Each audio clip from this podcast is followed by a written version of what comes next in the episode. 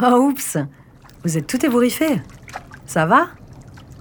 Oui, bah ça secoue un peu au début, hein, mais vous vous y ferez très vite, vous verrez.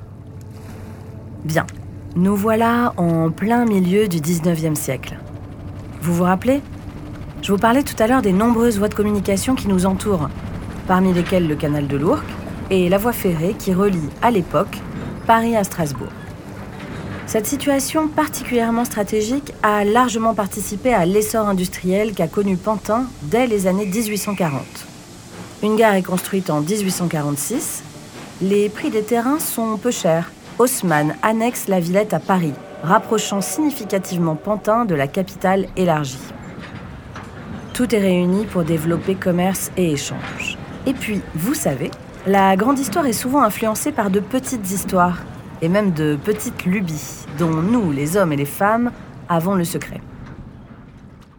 Alors voilà, en 1873 se tient l'exposition universelle à Vienne. L'Europe entière se presse à la découverte des nouveautés qui y sont présentées et se régale de délicates viennoiseries. Ces gourmandises matinales font rage à Paris.